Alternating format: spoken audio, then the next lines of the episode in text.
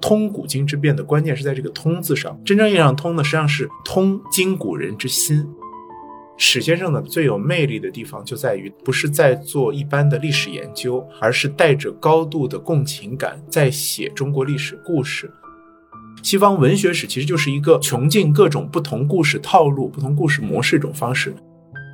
古典学是一个特别重要的建构人的同理心、共情力的一个训练。如何理解三千年的、四千年的、五千年的中国？这中间到底有条什么样的脉络？这件事情本身呢，也越来越成为大众关切的对象。大家好，欢迎收听由大观天下志制作播出的播客《东腔西调》，我是何必。今天是二零二二年的一月一号，是新年的第一天。但是呢，我们今天的这期节目比较特殊，还是要回顾一下过去的一年。对于中国研究的学界来说，二零二一年可以用萧索来形容，因为就在下半年，有三位和中国研究密切相关的重量级学者相继去世。他们是八月一日去世的余英时先生，十一月三日去世的李泽厚先生，和十二月二十六日去世的石景谦先生。在这三位先生中，有一位非常特殊，他就是石景谦。石景谦先生，他是一个美国人，但却因为书写中国的历史，而在中美两国学界，甚至整个世界的中国研究学界都享有盛誉。这是一个非常难得的特例。今天我们邀请到中国社会科学院历史研究所的雷博老师，和我们一起来聊一聊这样一位非常特殊而又值得敬重的学者。大家好，我是雷博。谢谢何必雄，雷老师，今天请您来和我们一起回顾一下关于石景谦先生的种种，因为咱们俩也是戏友，都是北大历史学系的，而石景谦先生呢，又以研究中国史学而著称。那您跟史先生是有过几次的交往？我对这个印象呢特别深刻，为什么呢？因为差不多算是我第一次进这个历史系听讲座，就是听石井先生讲座，时间我都记得很清楚，二零零三年的十二月份，哇，很早，就十八年前。那个时候罗志田老师还在这个北大历史系，当时北大历史系呢是邀请这个石井谦先生来做一次讲座，那个讲座的主题我都记得很清楚，他讲的是这个 opening words，一本书或者是一篇文章应该用一个什么样的方式来起笔来开始写。但是因为我去的比较早，当时历史系呢还在这个静园的二院，那个静园二院那个会议室呢本身就很小。那我去的比较早呢，我就被这个来的人流不断的往里挤，不断的往里挤，最后挤到了最里边。结果最后呢，史先生来了之后呢，他就在我的旁边，所以我那场讲座印象特别深刻。我是看着他的这个侧下方的下巴，看他那个白胡子，听完这场讲座的。那个讲座呢，对我来讲呢，就是具体的内容印象都不是很深刻，但是他用一个很深情的方式来讲了一个好的文本的写作，一个好的故事应该用一种什么样的方式来先声夺人，用一种什么样的方式呢来抓住这个读者的眼球。而更重要的是，他在里边他讲自己去要写一个故事之前呢。他特别看重的是什么呢？看重的就是怎么样把自己真的带入到那个故事当中，带入到这个人的主角的这样一个角色里边。那么后来有几次呢，我跟史先生一起去到一些地方去游历的时候，就发现史先生非常喜欢，就是他到那边去，他感受这个周围的空间，感受这种空间当中所哪怕这个时移世易呢，他这个就是环境已经发生了很大的变化，但他依然对那个空间呢有特别强烈的感觉。但那次呢，其实就只是听史先生讲座，还并不认识他。但是很巧的是，隔了两天，然后呢，我从这个北大的这个西南门要进去。大家都知道，北大西南门门口当时呢还是有保安守着的。保安把守的时候呢，还是要这个盘点你是什么人进来，问你从哪儿来到哪儿去，对吧？人生三问，对，问这种哲学问题的。然后呢，有两位女士呢就被这个卡在这个门口进不去了。正好呢，我认出来了，其中一位呢是那天这个史先生讲座的时候呢，就史先生请来了一个朋友来给史先生讲座做翻译。他那天翻译的比较差，所以呢，我对他印象很深。就是我们都听懂了，就他在那憋那个翻译憋半天憋不出来。但是呢，我知道他是一片好意，他在这很努力的想要把史先生讲那个东西翻出来。所以呢，我认出来了，然后我就给那个保安介绍了一下，就把他们带进去了。那么另外一位女士呢，就是石景天先生的太太金安平老师。正好进去之后，我们一路聊，一聊聊起来，我就说到我说那天我去听了史先生讲座。金安平老师呢，他做的是主要是中国先秦思想的研究，那个时候呢，我正在哲学系读书，所以我也是对这个先秦思想的也正在学习，所以跟金安平老师可以说是一见如故，一聊就聊得非常的投缘。那个马上金老师就邀请我们，应该是第二天吧，就邀请我们就在北大里边找了一个咖啡厅，专门来仔细的聊了一下。后来就和这个金安平老师呢成为了非常好的朋友。基本上史先生跟金老师每次到这个北京来，都提前要跟我打招呼。就像我们的长辈一样，包括我们后来结了婚，有了孩子，要带着孩子要去找这个金老师要去玩儿他自己到北京来呢，他也要招来聊一下，也是希望通过我呢去了解一些这个中国学术界，另外了解这个中国思想社会方面的一些变化。我也把一些我自己的很好的朋友呢介绍给了金老师和史先生。还有一回呢是这个，我想想看，应该是二零零七年，零七年当时那个石景天先生呢在北大有一个讲座。他当时呢也是临时找不到人来做翻译，就把我抓去给他那个讲座当翻译。那次讲的是利玛窦，讲利玛窦呢，我其实没有研究过利玛窦，所以我那次算是特别认真的一次。就在此之前呢，读史先生的书呢也是当这个故事书来读。那次是真的是很认真的，因为要做翻译，而且是现场的那个转译。他虽然给了我一个提纲，但实际上他在现场的演讲是一个自由发挥，所以呢就是要做很多前期的这个准备工作。也在那个过程当中呢，就逼着自己读了不少跟史先生他所关注的一些问题相关的一些中英文的材料。也在这个过程当中呢，我也更进一步的尝试去理解石景谦这样子的思考者和写作者为什么在美国、在中国，而且特别是在我们说本世纪以来的中国的这个不仅仅是历史学界，更重要的是面向大众的写作当中能够这么受欢迎。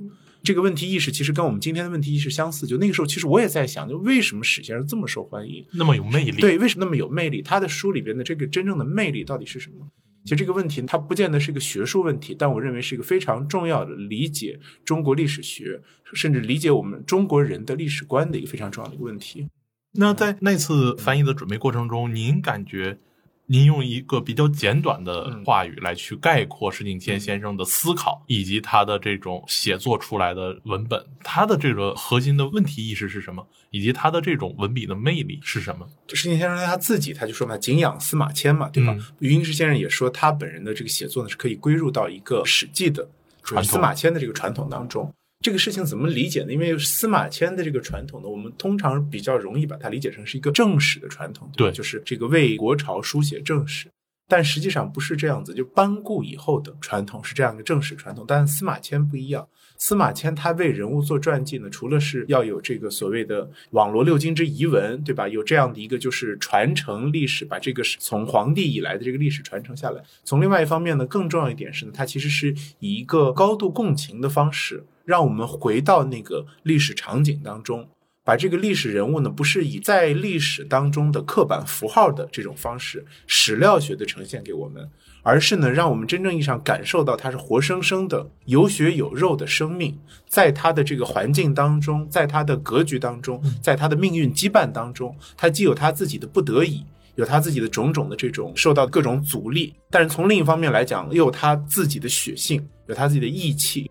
所以，哪怕是个小人物，哪怕是一个在历史当中不起眼的人物，都有他的闪光点。所以，从这个意义上来讲呢，我是觉得司马迁说他这个是所谓的“穷天人之际，通古今之变，成一家之言”。这个所谓的“通古今之变”的关键是在这个“通”字上。所谓的“通”呢，它不仅仅是做一个过去和现在的一个简单的机械的加和，那个不叫做通。真正意义上通呢，实际上是通今古人之心。让大家能够通过一个好的历史写作，让大家意识到人同此心，心同此理，让大家意识到这个古人跟今人之间有一个非常底层的心灵连接。这个我觉得是这个司马迁对中国文化、对中国史学的一个最重要的贡献。那么，为什么就是石景谦先生他是接续的，或者他自己的这个写作方式呢？我认为是在很多学者认为是在这样一个传统当中呢，就是因为史先生呢，他的一个最有意思、最有魅力的地方就在于，不是在做 China Study，不是在做一般的历史研究，而是带着高度的共情感在写中国历史故事。他是把他的研究隐藏在了故事里边。他的很多书是有研究性的，但是它更重要的是它的故事性。就是有一些这个特别严谨的学者就觉得，这个石景谦写的这些东西呢，不论是从史料的角度，还是从这个史学研究的角度来，没写什么东西，写了一些给这个大众看的一些故事而已。这个其实在我看来呢，是一个巨大的误解。从某种意义上来讲呢，我觉得要讲这个问题呢，我觉得应该要对整个这个欧美的汉学呢有一个整体的认知，你才能够理解石景谦在这样整个谱系当中摆在一个什么样的位置上。因为欧美汉学界它还是不太一样的。欧洲的传统汉学界，比如说像伯希和他们那个意义上的汉学家，他其实是一个真正意义上的古典学家，他比较接近于欧洲古典学那个气质。对，就他其实站在欧洲古典学的基础上，他反过来来看中国古典学，然后他所以他更看重的是中国古典学意义上的他的这个，比如说他的古代文献、古代材料，然后基于古典文献呢，去对整个这个中国古典呢去做一种理解。这个传统其实反倒比较能和咱们中国历史上新进的学术传统，比如钱家学派啊，可以有很对它很好的共鸣，对共鸣是非常大的。就所以这个钱家学派本身在现代转型过程当中，它也确实跟这个欧洲的这个血统之间有更密切的联系。但是美国的汉学呢，更准确的讲法，它其实是一个 China Study，它是中国研究。所以呢，就大家公认的这个美国的这个中国研究的，比如说他们几代人，对吧？第一代哈佛学派费正清，费正清他们这一代人，包括后面的这个就是西海岸的斯坦福学派，斯坦福学派，包括这个加州，他们讲这个大分流，对吧？然后呢，也包括格列文森，像那个史华茨，他们这些研究近代中国转型的这些学者。另外，所谓的这个汉学三杰嘛，孔飞利、石景谦、魏费德，对他们这几位学者。基本上关切的核心问题呢，就美国汉学界其实也有非常优秀的，比如说研究唐宋史的、研究魏晋南北朝史的学者，但是真正的主流的中国研究啊，主要还是集中在明清到近代以来的中国史。换言之，他们更关切的是现代中国。就是从近代到现代，这个中国是如何一步一步成型的，如何建立起来的？特别是你们说这几代学者呢，他们基本上都是在战后，包括他的最重要的这个作品呢，也都是在这个战后成型的。所以呢，对于他们来讲呢，其实有一个非常鲜明的一个问题意识，就是如何理解现代中国。你也可以说，这是美国学者以他这样一种敏锐。以他的这样一种，当时他作为一个全世界最强大的国家、最强大的学术共同体，他有这样的一个意识或者是责任，就觉得中国是一个非常非常重要的一个现象，一个 phenomenon，我一定要去把它去做一个全方位的这样一种理解和梳理。那么也在这样一个理解梳理过程当中呢，形成了几代中国研究对于近代到民国的，包括经济史、社会史，对吧？政治史方面的一种全方位的认知。那么这件事情对我们中国人有什么样的这个影响和启发呢？因为在这个过程当中呢，他其实美国的这个汉学界，特别是他第一、第二代汉学家，他受到麦卡锡主义的影响，他很多人的这个作品呢，到现在都还没有被这个翻译过来，所以黄宗智先生都觉得很可惜。我们也知道，当那个阶段呢，还有很多这个中国出生的学者，比如像萧公权先生、何炳棣先生，他们也在美国，就相当于他们也把这个中国的民国的很多血统呢带到了美国去，形成这样一个整合发酵。但是呢，在美国战后呢，受麦卡锡主义的影响，很多学者呢，他的这个学术贡献是非常大的，但是他的这个作品当中呢，不可避免的有一些就是从政治上的角度不正确的地方，所以直到现在呢，还没有办法完全被中文转译。那么石景谦先生在这样的一个谱系当中，他在一个什么样的地位里边呢？就是我的理解是，他不是一个把中国当成要去观察或者要去科学研究的对象来考察的一个人，正好相反呢，他是非常特殊的一个真正意义上的。哪怕他是从一个好奇心的角度建立起来的一个共情，但他实际上是带着一个真正意义上的共情进到近代或者近世以来的这个中国历史当中。所以呢，他特别看重小人物，特别看重具体的细腻的故事性的场景情感，而通过这个故事性的场景去映现一些更大的这个历史。有人说他的这个写法有点像万历十五年啊，其实还不完全一样。万历十五年还是很典型的中国传统士大夫以小见大的方式。而申景谦先生他特别典型的是一个，我的感觉是，就他有点像欧美有很多这种类型的学者，就是他是带着对于世界的好奇心，对于各种不同文明的这种好奇心，但这个好奇心里边呢，又带着他强烈的一种底层情感上面的一个连接，所以他要把这个东西呢，以一种他尝试去描绘的这个生动的、色彩斑斓的方式呈现给大家，而不是像一般的史学著作那样把它当成一个科研的对象，条分缕析的具体分析的呈现出来。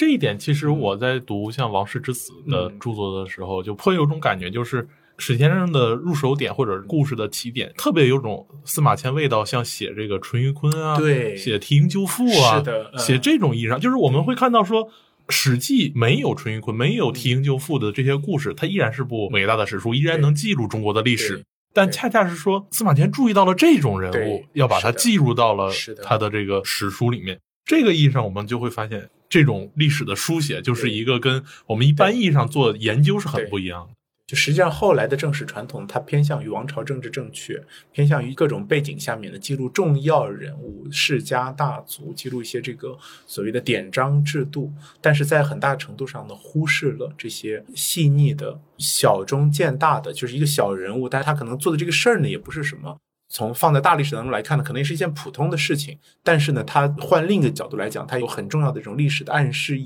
义，或者它本身就能够扮演一个类似像隐喻一样的符号，能够呈现出很多别样的东西出来。这样的一个传统呢，我觉得就是我们说真正意义上能够建立起一个现代人。就如果我是一个汉代人，对吧？我要通过读司马迁的书，我才能够跟隔了这个秦汉的这个历史沟壑的先代人之间呢，产生一个真正意义上的底层的共鸣。那么对于我们现代人来讲呢，其实也是一样的，就是我们现代的经历一个现代化这样的一个古今之变，就像汉代人经历了秦火这样的古今之变一样，它其实面临的也是一个在文化上面的、在思想上面的，甚至在历史上面的一个断连接。正因为有这个断裂，所以需要一个连接，而这个连接呢，不是考古式的连接，不是科学式的连接，而必须是一个情感式的底层情感式的连接。我到历史系听的第一个讲座就是石井先生讲座，就那个时候呢，是我刚刚开始从理科转向文科的时候。那个时候呢，有一点点这种所谓的“春江水暖鸭先知”的感觉啊，就觉得中国文化、中国历史、中国哲学是什么东西在吸引着我？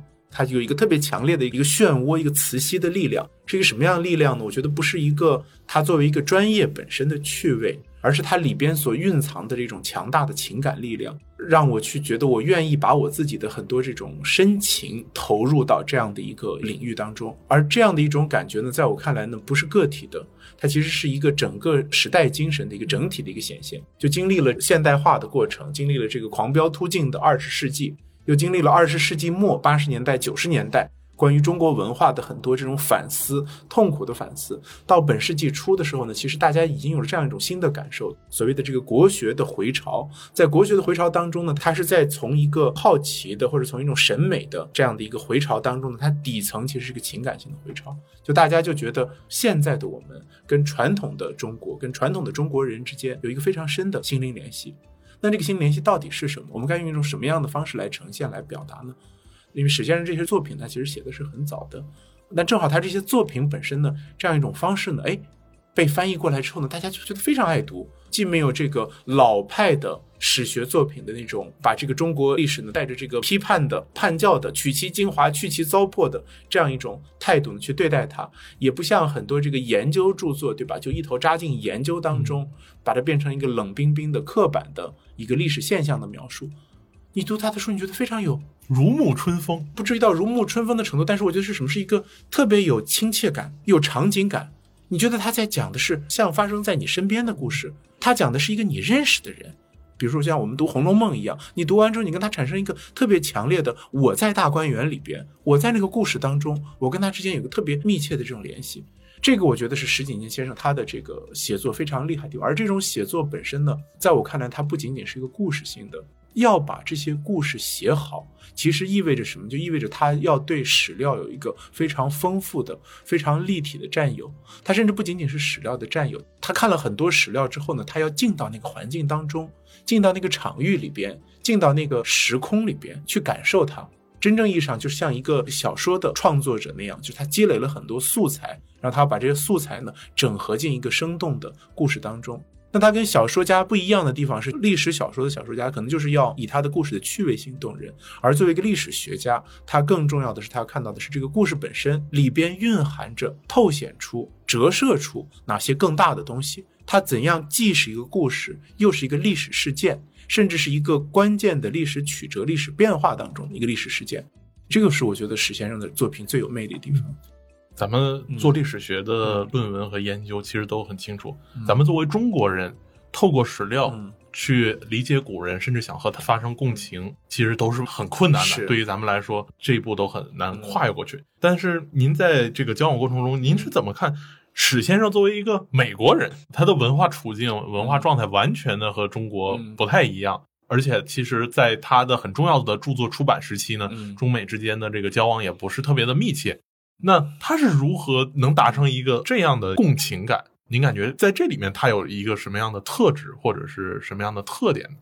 就首先，我觉得这个东西呢，还是需要天赋。天赋还是很重要的。所谓天赋，其实就是一个写故事的天赋。换换言之是什么？是把这个很多材料摆在那儿之后啊，可能有些人就是一个科学家的思维。我们历史学很多人都是科学家的思维，就哎，这个材料我能怎么用，对吧？我能把它写成一篇什么样的论文，或者写成一个什么样的叙述。但对于有些人来讲，他就觉得，哎，这个里边呢，我有一种故事性的编织，我能看到场景，能够看到背后的这样的一个深意。那么这方面呢，我没有跟史先生。因为那个时候跟我们聊的时候，他年纪比较大了。嗯他呢讲的时候就是在讲他对这个东西的这种感觉。嗯。那么更具体的方式呢，反而是我跟史先生的学生，就他有一个学生叫鲁约翰博士，他在零六零七年吧，就那个时间段，在那个北大，当时也是史先生跟北大历史系，就耶鲁跟历史系有一个交换项目，这边的学生呢到耶鲁去交换，他呢在北大本来交换一年，但他觉得一年待的不够啊，他又多待了一年。在那一年时间里面，因为他跟石井先生有点像，也是这个非常聪明的一个学者，但是呢，他的这个汉语能力，特别是古汉语能力没有那么强。所以我们认识了之后呢，他就约我，我们每周一起来读，因为他研究的是顾炎武，他当时是主要是以顾炎武的这个《日之路》为中心，所以呢，我们每周一起读《日之路》。而《日之路》呢，我们知道它相当于是顾炎武的学术笔记，嗯，它里边的这个涉及到的东西呢，非常的广泛，讲到的是既有这个学术层面的，有明代历史层面的，还有这个文学艺术层面，方方面面都包括。所以其实那个书不好读，尤其是对于一个欧美学者，你一下子要通过这个《日之录》里边的这个记载的内容，进到这个顾炎武的语境当中，那其实是对于人的这个想象力本身就很高的要求。鲁约翰博士呢，他的一个特点就是特别有想象力的一个学者。可能这段话他只读懂了三分之一，但是他能脑补出三分之五，包括他剩下的这部分内容，他可能有些具体的细节他理解的不是很好啊，需要你帮助他去校正一些他对一些具体文字的理解。但他读完这段话之后，哎，他就能够很有意思，能够跟他前面读到的部分，或者他在别的书里面读到的部分连接起来，就他那个想象力是非常好的。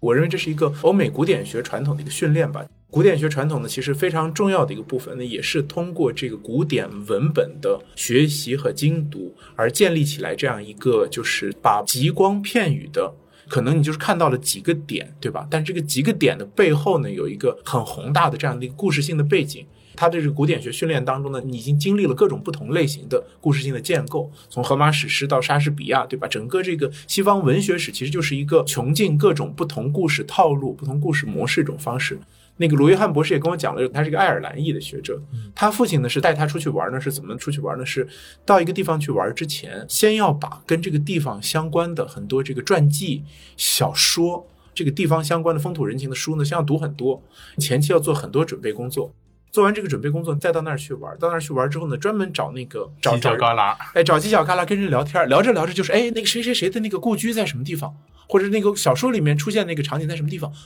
你说，哎，这么偏门的书你都读过？来来来，既然这个你读过，那我再带你去一些更好的地方。他马上就能够跟当地人打成一片，就是你能够看到，就它是一个什么？它是一个把文本、故事、情感、生活有意识的在这个过程当中呢去做融合。我觉得这个是共情力的一个建构的过程。这也是我现在我经常也跟学生讲，我在其他的分享当中也讲，就是为什么我认为古典学很重要。就在我看来，古典学是一个特别重要的建构人的同理心、共情力的一个训练。古典学的目的不是为了让你读多少书、背多少文字，而是在这样的一个沉浸式的学习的过程当中，帮助你建立起来一个真正意义上的人同此心、心同此理的这样一个精神建构。我其实是通过这个鲁约翰博士他的这样的一个成长的历程和他自己读书的过程当中，我理解，那么这个就是包括石井坚先生他的这样一种写作，他的这样一种思考，他背后是一个什么样的模式。那说到写作，其实中国学界接受到的这个美国中国研究的很多文本，正如雷老师刚才您说的，是偏向分析的。对，比如我们很熟悉的像裴以礼，对，像周希瑞，对，他们写作中国的历史，其实框架性非常强。是。啊，一开始他们也讨论空间，对，通过空间，然后去看社会结构，然后去讲说这些不同的社会结构，它在一个历史情境下怎么互相运作，然后会爆发出这个一些重要的历史事件。但是读起来呢，就是对于新学者来说会感觉非常有启发，因为中国传统史学不是这样一个路数。但是读多了就感觉一眼望去似乎都很一样，差不多。在这种阅读的影响下呢，其实我们会看到近年来的历史写作，特别是咱们系的这个博士生和硕士生的这个历史论文，也越来越科学化。对，越来越像美国，是的，都是分析化、科学化、冷冰冰，尝试去讲问题，而无法通过问题进入到之前我们所擅长的对于历史人物的理解。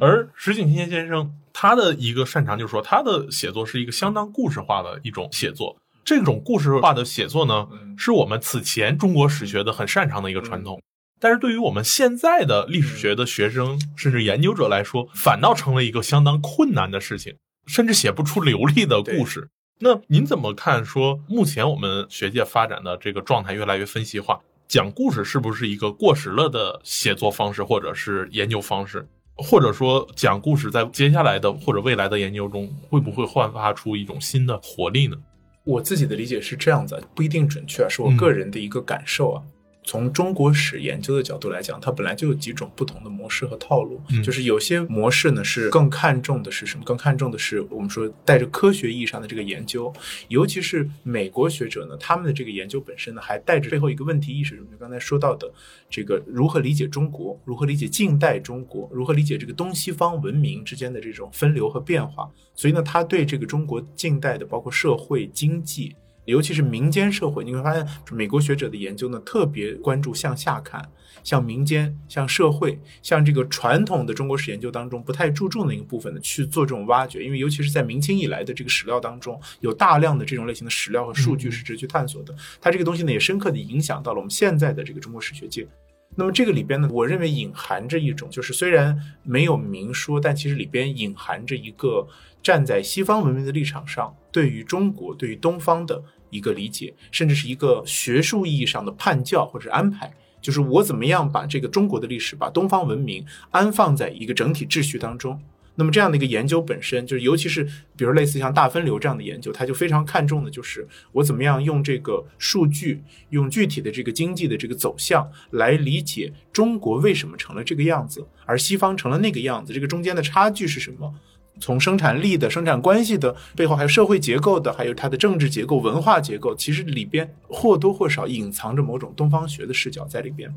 那么另一个层面的这种研究呢，又比较接近于这个故事写作者，甚至有的时候是这个带着好奇心的考古学家这样一种模式，甚至包括石景谦先生，就他的这个对于中国文化的、对于中国历史的这种好奇心，他固然从一个层面上也是在尝试去接续一个写故事，用故事的方式呢，把这个研究。把这个历史写作和这个大众阅读结合起来的这样一种方式，但是从另外一方面来讲呢，我也能够感觉到，就我当时其实有考虑过，包括这个石景谦先生，包括金安平老师，他们也问过，就是有没有意向到这个耶鲁去读书。我仔细考虑之后呢，我觉得还是跟我想要的东西不一样。我那个时候呢，我自己更关怀的是什么？还是中国文明的核心脉络，是中华文明的本脉。在一个更大的历史传统当中的一个精神上的这样一个展开，而不是这个明清以来的中国历史当中发生的这些有趣的故事，以这些故事当中所透显出的一个历史变迁。我当时是没有那么自觉，我当时只是隐隐约约的感觉到，我觉得相比明清来讲，宋更重要。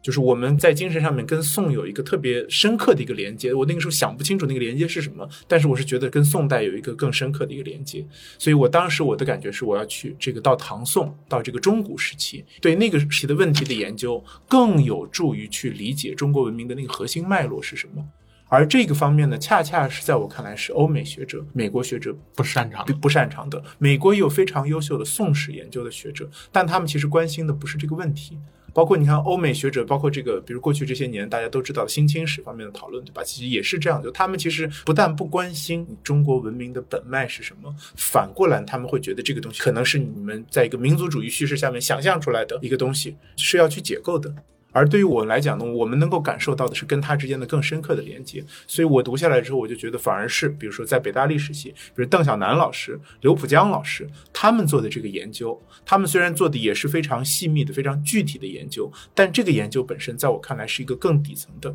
更触达这个中国文明、中国历史一个最核心的精神脉络的一个东西。所以呢，我自己觉得就是在这个方面呢，我们还要再做更进一步的尝试和探索，去把这个中国历史的故事讲好。但很明显的，过去这些年呢，也有很多这个讲故事讲的非常好，比如明朝那些事儿卖的那么多，对吧？各种各样的讲这个唐宋的、讲先秦的、讲明清的故事。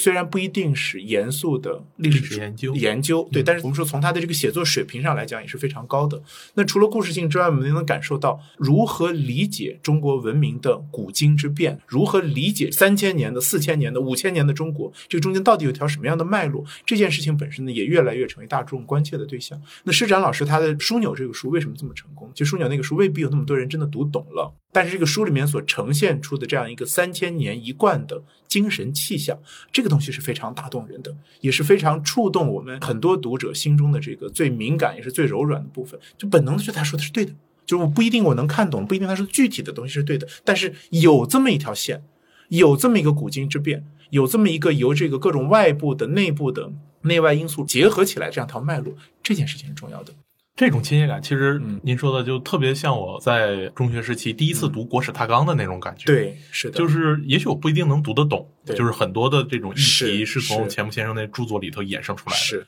但是他开篇就给人的那种浩然之气，没错。给的那种民族的温情和自觉，就是一下子让人吸引，说这东西就是好。对对对它不是一个理性上的我要去判断，是而是说一个情感上我愿意去相信。对，您讲的这个例子也特别好，就我还特别关注过这个问题。钱穆的国史大纲受欢迎的时间段，其实也就是我刚才说的二十世纪以来的嗯这样的一个，就是因为国史大纲那个书，其实严格意义上来讲，它不是一个好读的书。嗯它里边有很多东西的，包括它的这种写作方式，包括他使用史料的方式，甚至他最后的结论，很多地方的结论，在我看来也不是严谨的结论，但是不重要。他那个书最大的价值就是刚才您说的，它里边藏着一个真正意义上的中国传统士大夫，又有着现代学术视野的这样一个学者。他的这样一种精神气象，在中国历史，在中华民族处于一个花果飘零、最黑暗的这个时代，抗战的那个感觉就是大家都没希望的时代，他心中就有那么强烈的这样一种关于历史的、关于文明的这样一种自觉和自信。对这个，我觉得是跟我们整个这个时代精神、跟这个时代精神的这个脉动之间呢，产生了一个深刻的应和。那今天节目的最后，嗯咱们回到石景天先生的写作。我们知道史先生的著作跨度很大，嗯从古代到近代，有帝王将相，有知识分子，也有平民百姓。那最后，雷老师，您认为他的哪一本著作嗯您感觉最好？做一个简短的评价。就是您刚才其实提到这个书了，就《王室之死》，就是因为史先生写过很多不同类型的这个故事，但是他自己也说，就《王室之死》呢，就是他自己认为很好的一个。他那次在那个北大历史那次讲座、讲那个 opening words。就是从这个书开始讲起的，在我看来呢，也是，就它是一个最典型的，就您刚才举到的，比如说淳于髡提引救父，对吧？它是一个特别典型的，能够去借助小人物的命运，呈现大问题、大历史、大悲剧的这样的一个写作方式。这个写作方式呢，可能很多人也想要去尝试，但是我没有看到特别成功，特别成功的案例。就一般来讲，你想要借助一个这么小的一个案例，能把这样的一个事情呈现出来，它本身，我觉得这个其实不是史学研究的功力，它确实里边体现出的我刚才说的那样一种共情力，那样一种在这个古典学的基础上建立起来的一个通过脑补的方式，但是又能够很好的把这些元素最后整合起来，形成一个如此触动人心、如此打进人内心世界的故事。这个能力，我觉得这个真的是天赋。但同时呢，我认为呢，这个也是可以有意识的去做这样的一种自我的这个提升和训练的。讲到最后呢，我也是特别希望这一点，就是现在大家读书，特别是读中国古典，如果爱读中国历史，就是要把这个古典学呢，不是把它当成一个所谓的刻板经典，而是真正要看到古典学背后那样一种建构心灵的力量，建构想象力、打开脑洞，嗯，对吧？一种上下开合，让中国历史、让中国经典、让中国文明一种色彩斑斓的，以这样一种就是气象万千的方式收摄进我们的内心当中，而不是简单的干瘪的方式。这个我觉得是最有意思的地方。非常感谢雷博老师在今天给我们做的一个如此深度的解读。其实我们录的这一期现在是开年的第一天，虽然放的可能会晚几天，但是我们东腔西调播客其实也希望通过和不同的学者的反复讨论，向观众传达的是说，知识它不是一个冷冰冰的，我们去教给你一些道理，让你去简单的做判断，而是希望我们拿知识作为一个工具，去理解我们周围之后，能够形成一种共情。用一个马克思比较抽象的话说，他批判黑格尔说，黑格尔是在用逻辑的事物在替代事物的逻辑，所以看似非常抽象的话。其实简单来说，就是我们学了很多知识，但是不要用知识的道理去替代我们日常生活中的那些生活的实际的行为。也许生活可能往往要比我们的知识更正确。是的，那非常感谢雷老师今天和我们聊了这么多，谢谢谢谢大家。